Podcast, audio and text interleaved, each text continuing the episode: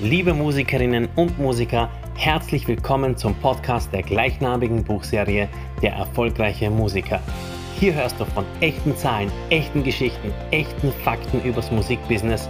Und wenn du wie ich der Meinung bist, dass der Mindset entscheidend ist, um sich seine Künstenkarriere-Träume zu erfüllen, dann bist du hier genau richtig. Schön, dass du dabei bist. Herzlich willkommen zum Podcast Der erfolgreiche Musiker. Ich freue mich wieder mal riesig, dass du dabei bist. Mein Name ist immer noch Emi. Und heute beschäftigen wir uns mit einem scheinbar unfassbar trockenen Thema. Es geht nicht um Musik, es geht nicht um Emotion, es geht nicht um um die Erfüllung, die wir Musiker uns eben durch diese praktische Tätigkeit erhoffen. Es geht schlichtweg um Verträge. Ja, ich weiß, das klingt natürlich nicht besonders prickelnd, aber wir können es drehen und wenden, wie wir wollen. Du bist tagtäglich, wenn du Musikerin oder Musiker bist, mit Verträgen konfrontiert, ob du es weißt oder nicht. Es gibt nämlich unterschiedlichste Formen von Verträgen. Und manchen sind die Menschen irgendwie, ja, bewusster. Manche davon haben die Menschen irgendwie mehr am Schirm und andere eher nicht so. Und was es jetzt mit diesem Thema Verträge im Musikbusiness genau auf sich hat, welche Gefahren vielleicht äh, irgendwo versteckt sind, welche Chancen aber auch ähm, sich auftun bei diesem Thema ähm, und alles, was mir sonst noch dazu einfällt, von dem ich der Meinung bin, dass es dir vielleicht irgendwie helfen kann, das werde ich jedenfalls jetzt in dieser Episode mit dir diskutieren. Vielleicht vorweg, wenn du in eine Bar gehst und sagst, ich hätte gerne ein Bier und der Kellner bringt dir das Bier, dann bist du in diesem Moment einen Vertrag eingegangen. Einen Vertrag, in dem du geäußert hast, was du willst und du hast auch im Zuge dessen bereits deine Einverständniserklärung über den Preis gegeben. Der war sozusagen transparent für dich ersichtlich in der Karte. Und du bist dann bereits einen mündlichen Vertrag eingegangen. Du kannst dann, wenn du das Bier erhalten hast, nicht einfach ohne Aufstehen, also ohne Zahlen, aufstehen und gehen. Das geht schlichtweg nicht, weil du in diesem mündlichen Vertrag, den du abgeschlossen hast, bereits eingewilligt hast, dass du das Produkt haben willst zu den Konditionen, zu dem es dir angeboten wird, die zum Beispiel in der Karte in Form des Preises und in Form der Biersorte oder was auch immer ähm, transparent für dich ersichtlich waren. Und wenn wir uns genau das jetzt übertragen, dieses Beispiel aufs Musikbusiness, dann wird plötzlich klar, aha, wenn das schon ein Vertrag ist, ja, dann geht man aber wirklich viele Verträge im Musikbusiness ein, sobald man als Musikerin oder Musiker darin agiert. Ähm, der schlagende Punkt nämlich ist, Verträge sind nicht nur diese abstrakten, juristischen, schriftlichen Dokumente, sondern sehr wohl auch mündlich. Das muss man nicht mal auf der Zunge zergehen lassen. Auch mündliche Vereinbarungen sind eben mündliche Verträge. Sobald für beide Vertragsparteien oder Partner oder Gesprächspartner klar ist, was der eine will und was der andere dafür gibt, zu welchen Bedingungen dieser Deal stattfindet, ähm, sobald das beiden klar ist, geht man schon einen mündlichen Vertrag ein, der unfassbarerweise in der Theorie sogar rechtlich Gewicht hat. Also es wäre so ein mündlicher Vertrag einklagbar. Nehmen wir vielleicht als Beispiel, um gleich ganz konkret zu werden, du bist in einer Band dein Bandleader vereinbart einen Gig mit einem Veranstalter, irgendwo in einem, sagen wir, in einem Pub. Wird ein Gig vereinbart und man macht sich aus, hey, äh, wir kommen als Band und du zahlst uns, ich weiß nicht, ähm, 1000 Euro und wir kommen und wir spielen mit meiner fünfköpfigen ähm, Irish Rock Band. Und ähm, der Bandleader macht das aus mit dem äh, Geschäftsinhaber und sagt das auch jedem Bandmitglied natürlich. Hey Leute, wir haben dann einen Gig, seid ihr dabei und wir, jeder von uns würde die Gage X bekommen. Und du als Bandmitglied sagst, ja, ich bin dabei. Zu diesen Konditionen will ich das machen. Ich bin dabei, ich mache am Gig mit. Dann ist das eigentlich ein rechtlich bindender Vertrag, den du gerade mit einem Bandleader eingegangen bist. Du kannst in der Theorie nicht zu Hause bleiben am Tag des Konzertes und einfach deine Pflicht, nämlich am Konzert dabei zu sein, nicht erfüllen. Das kannst du nicht machen. Du kannst es in der Theorie zwar schon machen, aber du wärst verklagbar durch deinen Bandleader. Denn du hast mit ihm einen mündlichen Vertrag darüber geschlossen, welche Leistung du erbringen wirst für welche Gage.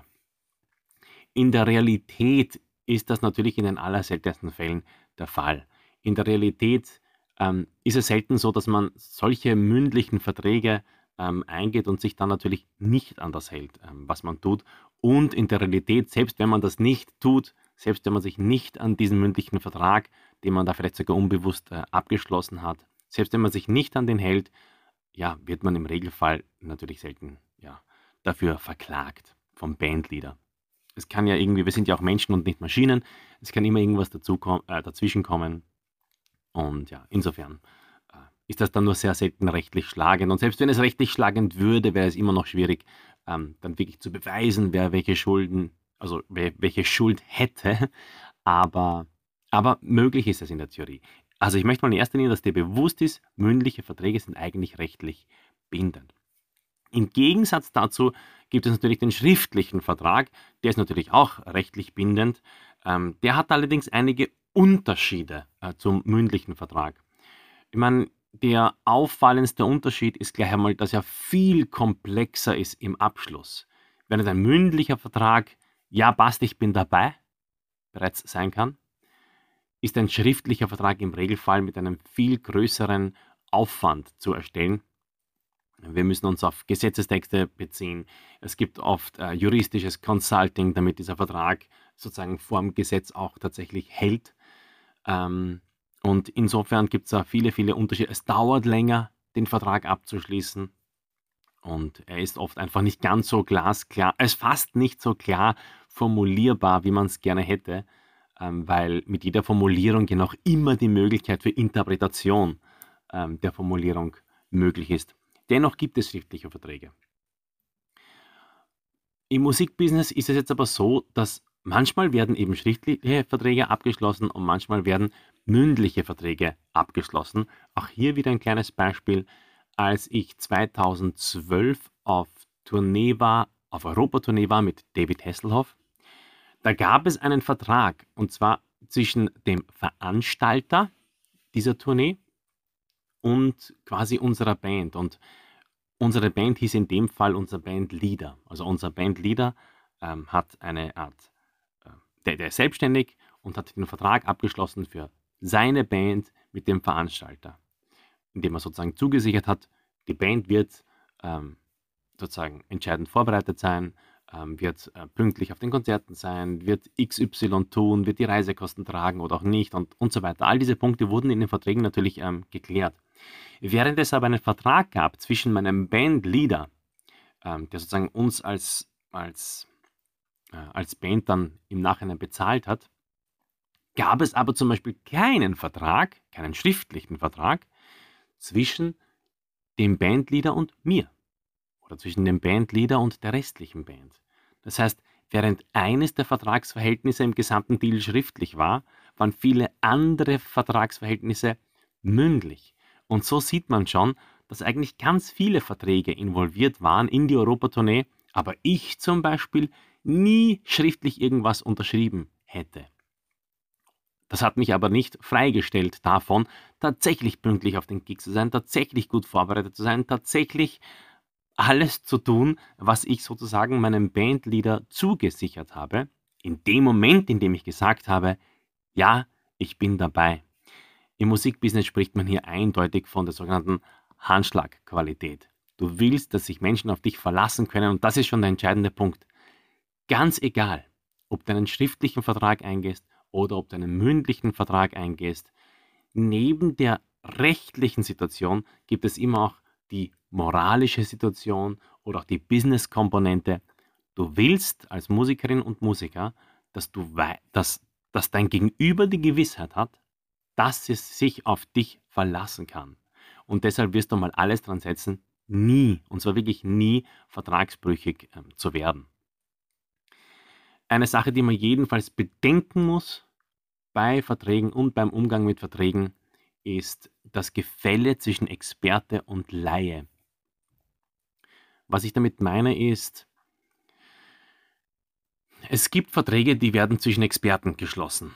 Damit sozusagen gibt es, es gibt natürlich immer Gefahren, aber die sind nicht ganz so offensichtlich. Also wenn jetzt, sage ich mal, eine, eine große Plattenfirma, die juristische Beratung im Hintergrund hat, mit einem großen, äh, zum Beispiel ähm, Streaming-Dienstanbieter einen Vertrag schreibt, äh, unterzeichnet, dann haben beide Seiten rechtliche Beratung und eine gute Chance, einen Vertrag einzugehen, den beide Seiten gut verstehen. Das ist im Musikbusiness aber nicht immer der Fall. Oft ist es im Musikbusiness so, dass Verträge eingegangen werden zwischen Experten und Laien. Und damit meine ich zum Beispiel das Beispiel, wenn eine Plattenfirma einer Musikerin einen Vertrag anbietet.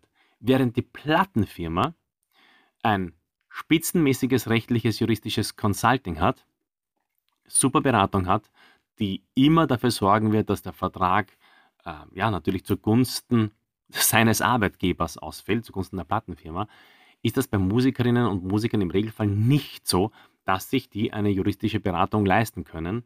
Und sie nehmen daher diese Verträge leider viel zu schnell und viel zu oft für bare Münze. Und das bringt mich gleich zum ersten wichtigen Grundsatz wenn du als Musikerin oder Musiker vor der Entscheidung stehst, einen Vertrag zu unterschreiben und dir ist nicht alles klar, was darin steht, dann holst du dir Beratung. Beratung entweder von Musikerinnen und Musikern, die schon Gleiches erlebt haben und oder im Regelfall auch von äh, quasi tatsächlich Experten, von tatsächlich Juristen, wo du nochmal nachfragen kannst, was bedeutet denn dieser Paragraph was bedeutet dieser Unterpunkt und was hast du zu befürchten, wenn XY tatsächlich eintritt. Also Hilfe holen ist auf jeden Fall ein ganz wichtiger Punkt. Vielleicht auch hier, um, äh, ja, um, mir ist immer wichtig, dass, dass du weißt, dass es mir nicht anders geht.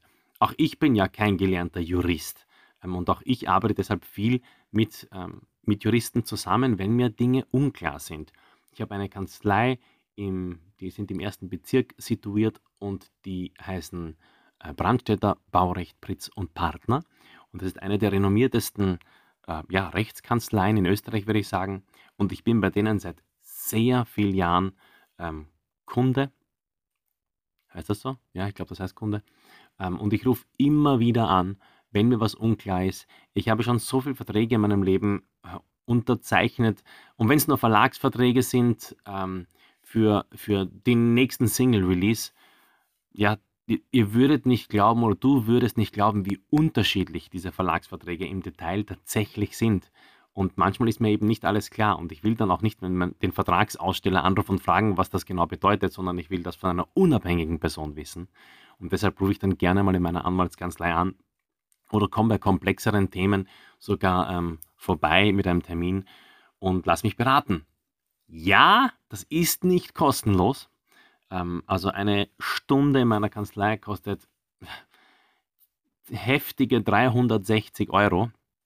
Und ich habe diesen Betrag, ich weiß nicht wie oft schon gezahlt in meinem Leben. Aber das kann man sich vorstellen wie eine Schulung, wie eine Weiterbildung. Man geht dorthin, wird professionell beraten, lernt dazu, geht wieder und baut sich auch so eigentlich ein Expertengebiet auf, einfach durch den Fakt, ähm, dass man bereit ist und offen ist, dazu zu lernen und auch für Bildung zu bezahlen. Also hätte ich nicht schon lange mit meiner, mit meiner Kanzlei kooperiert oder zusammengearbeitet in diesen Punkten, ähm, dann hätte ich auch niemals 2017 äh, bis an den Verfassungsgerichtshof gehen können, um als Beschwerdeführer dafür zu sorgen oder dafür versuchen zu sorgen, dass Urheber im Gesetz gleichgestellter sind, also gleichgestellt sind, ähm, wenn es um, um, um Fragen der sozialen Sicherheit geht. Aber das ist eine andere Geschichte. Ähm, was ich auf jeden Fall noch sagen will, abschließend, äh, das wäre der letzte Punkt, der wirklich wichtig ist. Und zwar ist das, dass ein Vertrag immer nur so gut ist, wie er dir tatsächlich re reale Möglichkeiten bietet, diesen Vertrag im Streitfall auch tatsächlich einzuklagen. Ich weiß, das war ein langer Satz, aber ich versuche es nochmal. Ein Vertrag ist immer nur so viel wert, wie er dir im Streitfall tatsächlich die Möglichkeit bietet, ihn einzuklagen. Was meine ich damit? Stell dir vor, du gehst einen Vertrag ein ähm, mit der größten Plattenfirma, mit der Universal Music. Oder du bist Songwriter und machst einen Vertrag mit der Universal Publishing. Und du gehst einen Vertrag ein. Du gehst einen Verlagsvertrag ein, sagen wir. Und da stehen eben die Rechte und die Pflichten, die der Verlag drin hat und die du drin hast. Und jetzt nehmen wir mal an, der Verlag macht von seinen Pflichten nicht gebraucht. Du bist der Meinung, hey, Moment einmal, der agiert jetzt nicht so, wie er müsste.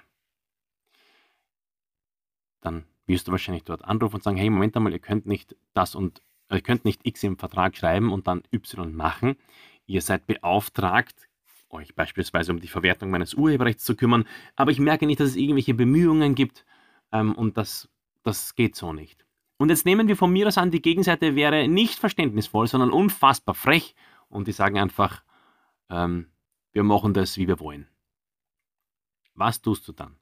Wirst du dann tatsächlich eine Klage gegen die Universal Publishing, gegen den biggest Player am, am deutschen Markt ähm, machen? Machst du das als kleiner Musiker? Selbst nämlich, wenn du diesen Fall gewinnst und die Nummern fallen, sagen wir, aus dem Verlagsrecht der Universal Publishing heraus. Selbst wenn du diesen Fall gewinnst, du bekommst die Nummern zurück, also die kompletten Nutzungsrechte an deinen Nummern bekommst du zurück, dann wirst du dir wahrscheinlich beim größten Player des Marktes keine Freunde gemacht haben. Und ob man das dann will oder nicht, ist natürlich wieder auf einem ganz, ganz anderen Buch äh, geschrieben ich habe schon oft das Gefühl gehabt, dass es Gründe gegeben hätte, irgendwelche Player im Musikbusiness, ähm, ja, sozusagen klagetechnisch zu rügen, äh, weil auch bei mir nicht immer alles glatt läuft. Und auch weil ich manchmal der Meinung bin, hey, irgendwie das passt so nicht, wie die agieren, nachdem wir uns etwas Bestimmtes vereinbart haben. Aber was tut man dann? Und ja, aus meiner Sicht gibt es zwei Möglichkeiten. Natürlich kannst du ähm, auf dein Recht pochen und dir vielleicht damit keine Freunde machen. Oder du hast auch die Möglichkeit zu sagen, okay, das war Lehrgeld und mit diesem Player und mit diesen Leuten kooperiere ich einfach nicht mehr. Ähm, also mein Vater hat mir da eigentlich immer einen ganz guten Spruch mitgegeben und der hat gelautet, ähm, ich glaube von jedem, dass er gut ist, bis er mich vom Gegenteil überzeugt. Und insofern gibt es immer auch die Möglichkeit, sozusagen nicht aktiv zu handeln, sondern passiv in dem Sinne, dass man ja nicht mehr kooperieren müsste äh, mit wem auch immer. Und ich möchte auf jeden Fall sagen, ich habe jetzt die Universal wirklich nur als ein fiktives Beispiel ähm, genommen und keinesfalls als ein Beispiel, das hier irgendwie unmoralisch agiert oder irgend sowas. Hm, das letzte, und das war es dann auch schon tatsächlich, ist, dass es noch eine gewisse emotionale Komponente gibt in Verträgen. Ich weiß nicht, ob du das nachvollziehen kannst, aber als ich meinen ersten Verlagsvertrag unterschrieben habe, nicht einmal genau wissend, was das hier jetzt alles bedeutet und wofür das alles sorgt, aber ich habe auf irgendeinen offiziellen Wisch von einem fetten Player im Musikbusiness einfach meinen Namen drunter gesetzt, schwungvoll. Und ich habe mich gefühlt wie der fucking König dieser Welt. Ich habe das Gefühl, ein Traum ging in Erfüllung, weil ein riesiger Partner jetzt mit mir kooperiert. Und dass dann kein Hit aus der Sache geworden ist oder dass dann ja nicht 100.000 Folgegeschäfte gefolgt sind und dass ich nicht immediately finanziell frei wurde und dass ich nicht immediately ähm, ja ein, ein unglaublich bekannter äh, Mensch im Musikbusiness wurde, das hat das überhaupt nicht geschmälert. Es war ein mega geiles Gefühl, etwas zu unterzeichnen, das so offiziellen Charakter hatte. Das war so wie Welcome to the Music Business, Mr. Troy. Und das ist sozusagen die Komponente, die ich hier auch noch dazu sagen will. Selbst wenn vertraglich nicht immer alles glatt geht, es kann dir eben auch emotional etwas geben, das Gefühl voranzukommen, das Gefühl dazuzulernen, das Gefühl, einen Step weiter zu sein. Und selbst wenn dann im Vertrag irgendwas nicht hält, bist du eben um eine Erfahrung reicher. Und am Ende des Tages finde ich, es geht ganz genau um diese Dinge. Dazu wachsen, dazulernen, Fehler machen, aufstehen, weiterlaufen. Und Verträge sind auf jeden Fall eine Sache, die man sich in diesem Sinne sehr, sehr gut anschauen kann und sollte. Ich hoffe wieder, da war jetzt viel dabei für dich. Ich meine, ich wünschte, ich hätte diese Dinge erfahren vor langer, langer Zeit. Aber jetzt hoffe ich, dass du viel damit anfangen kannst. Das war's von meiner Seite. Music Forever. Wir hören uns. Richtig cool, dass du auch diesmal wieder dabei warst beim Podcast zur gleichnamigen Buchserie Der erfolgreiche Musiker. Du findest wie immer alle Infos in der Podcast-Beschreibung und on top gibt es dort weiterführende Links zu meinem Blog, meinem Mentoring-Service, meinen Büchern und zu allem, was ich sonst noch zu sagen habe, um dich auf deinem Weg ein erfolgreicher Musiker zu werden, zu unterstützen. Music Forever, wir hören uns.